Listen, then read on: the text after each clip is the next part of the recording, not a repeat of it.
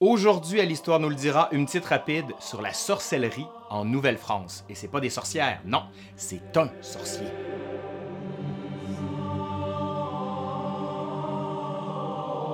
En 1732, François-Charles Havard de Beaufort, dit l'avocat, ils ont toujours des noms pas possibles. Bon, lui il est né à Paris en 1715, qui est présent à Montréal dans les années 1730. On le décrit alors comme un amuseur public, voire un sorcier. Il s'agit d'un des rares cas de sorcellerie au Canada qui a fait l'objet d'une procédure civile.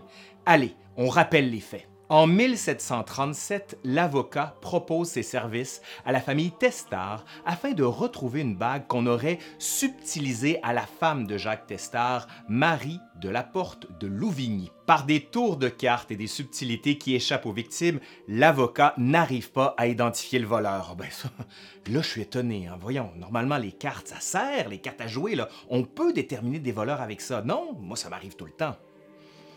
Cela n'empêche pas le 28 juillet 1742 le cordonnier Charles Robidoux, qui s'est fait dérober la coquette somme de 300 livres, de faire appel au service de l'avocat, alors en garnison dans la ville de Montréal. L'avocat, notre sorcier là, demande au cordonnier la somme de 20 livres, ce qui était énorme à l'époque, afin de faire apparaître le visage du voleur dans un miroir.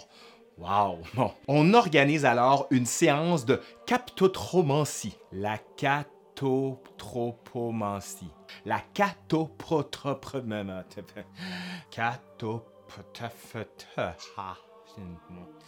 Non, ça je l'ai pas eu. On va recommencer. La catotromancie. L'avocat rassemble une douzaine d'individus, parents, voisins et amis de Charles Robidoux.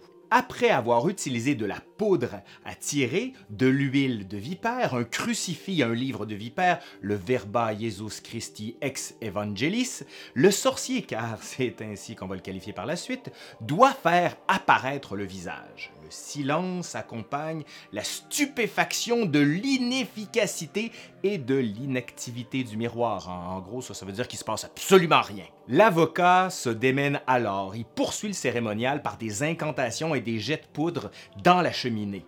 Dès le lendemain, toute la ville est mise au courant de la science ratée de capte de divination par le miroir. bref, l'avocat est alors emprisonné avec ses trois complices. Oui, parce qu'il y avait du monde là-dedans. Et le procès s'ensuit. L'accusé soutient ne pas avoir voulu profaner Dieu, mais plutôt avoir voulu impressionner les spectateurs présents et ainsi amener la dénonciation volontaire de l'auteur du vol. Après un mois et demi de procès, pendant lequel la ville suit les moindres soubresauts de l'affaire, l'avocat est condamné à faire amende honorable devant la porte principale de l'église Notre-Dame à Montréal. À l'automne 1742, François-Charles Havard de Beaufort, dit l'avocat, revient en France, paré du titre de faux sorcier et de beau parleur. Catoprotomancie.